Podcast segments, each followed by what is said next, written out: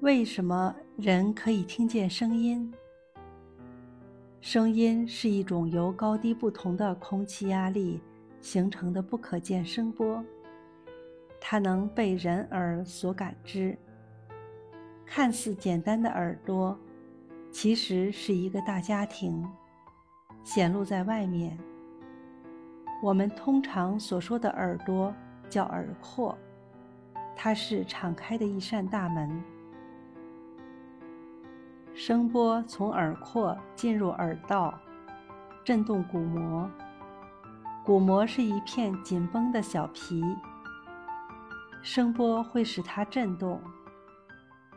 鼓膜与一个被称作锤骨的小骨头连接，振动波由锤骨再传给另外的两块小骨——真骨和凳骨，然后进入耳蜗。